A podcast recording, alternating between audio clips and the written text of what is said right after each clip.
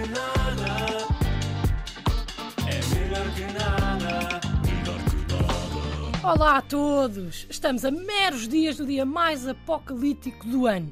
O dia de todas as decisões, de todas as mudanças. O dia do pontapé de partida. O dia que define o resto do nosso ano e o dia que tem tudo para ser bom, mas realmente não é. Não é nada bom, não é? A passagem de ano está facilmente no top 5 de piores dias do ano.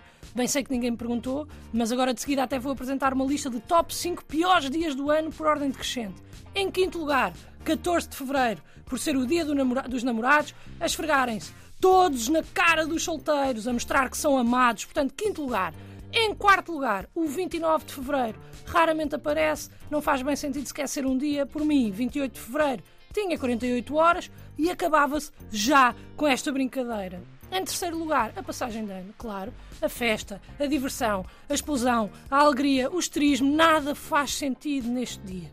Em segundo lugar, dia 1 de janeiro, é aborrecido, não se passa nada, não está nada a acontecer, ah, e ressaca, claro. E em primeiro lugar, dia 19 de setembro, por motivos que me parecem mais do que óbvios e sinto que é escusado também estar agora aqui a, a, a, deambular sobre eles. Por isso hoje vamos mesmo falar da passagem de ano. Claro está, faltam apenas três dias para este dia horrível em que temos que nos juntar com amigos e celebrar e ser felizes enquanto comemos e bebemos muito mais do que desejaríamos ou sequer sabíamos que conseguíamos. Faltam apenas três dias para abraçarmos os nossos amigos à meia-noite e comermos passas e bebermos champanhe e pedirmos desejos ao ano que se avizinha e ainda fazermos uma contagem decrescente para aquilo que vai ser o ano das nossas vidas.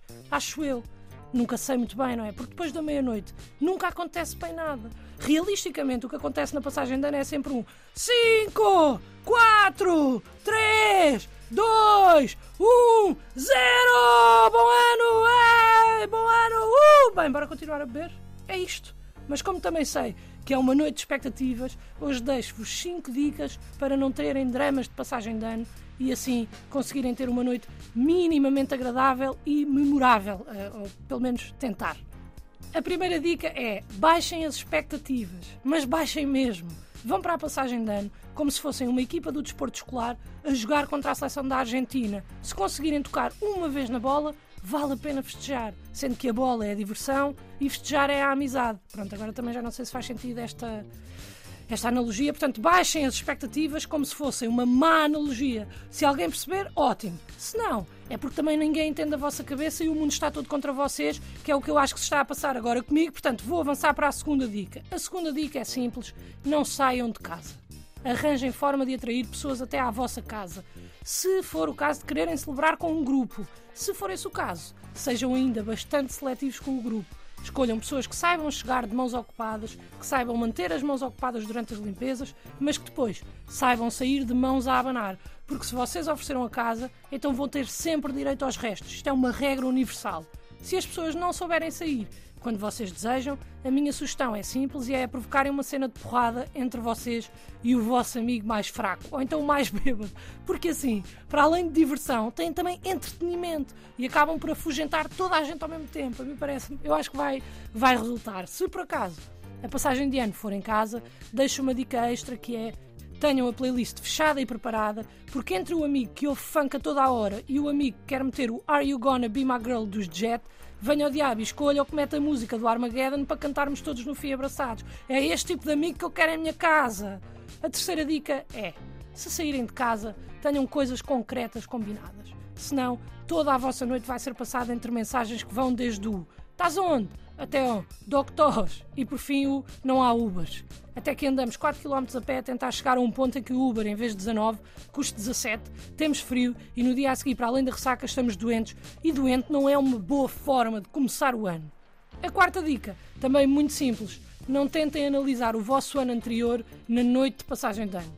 Se é dia 31 à noite e vocês estão a avaliar o vosso ano que passou, então eu posso vos dizer que o vosso ano não foi bom porque se fosse, já o tinham avaliado antes, libertado e deixado ir para receberem de braços abertos 2023. Para além disso, estão a ser injustos convosco próprios. Nenhuma retrospectiva parece bacana às 3 da manhã de uma passagem de ano. Se, por outro lado, a vossa ideia é perceberem quantas resoluções é que já quebraram em 2023, aí eu posso vos dizer que se estão a pensar nisso é porque já quebraram todas. Todas! A última dica que vos deixo está relacionada com o amor, a paixão, a dedicação e a tolerância. E a minha quinta dica é: não discutam com as vossas caras metade. Todos fazemos as neiras e se há uma noite de excessos, é esta. Tentem ser compreensivos e perceber que à partida a pessoa vos ama na mesma. Mas esta noite decidiu abraçar o senhor ou a senhora da barraca de cerveja porque tem um apreço enorme por ele ou por ela. Mas melhor, não discutam com ninguém. Nem com caras metade, nem com amigos, nem com desconhecidos, até porque eu sempre ouvi dizer: como começas o ano, é como depois passas todo o ano. E valerá a pena estragar um ano inteiro por causa de uma discussão que tiveram a jogar um jogo de bebida. É pá, eu sei que não sou ninguém para falar, mas se calhar vale. É porque eu não sei quais é que foram os argumentos trazidos para a mesa. Mas pronto, vocês é que aí vão decidir, mas eu à partida também vou dizer aqui: não discutam nesta noite. Por fim, intercalem água com os restantes copos, evitem fazer promessas que não podem cumprir e se não souberem o que fazer aos braços enquanto dançam, atirem-nos para o ar enquanto propõem brindes consecutivos. Enquanto assim, desejam também bom ano às pessoas.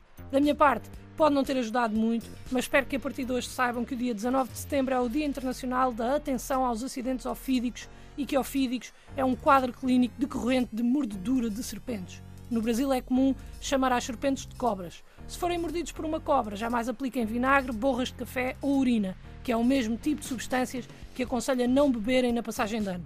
Possam ter ajudado muito, mas espero que tenha sido melhor que nada. Melhor que nada, é melhor que nada, melhor que nada.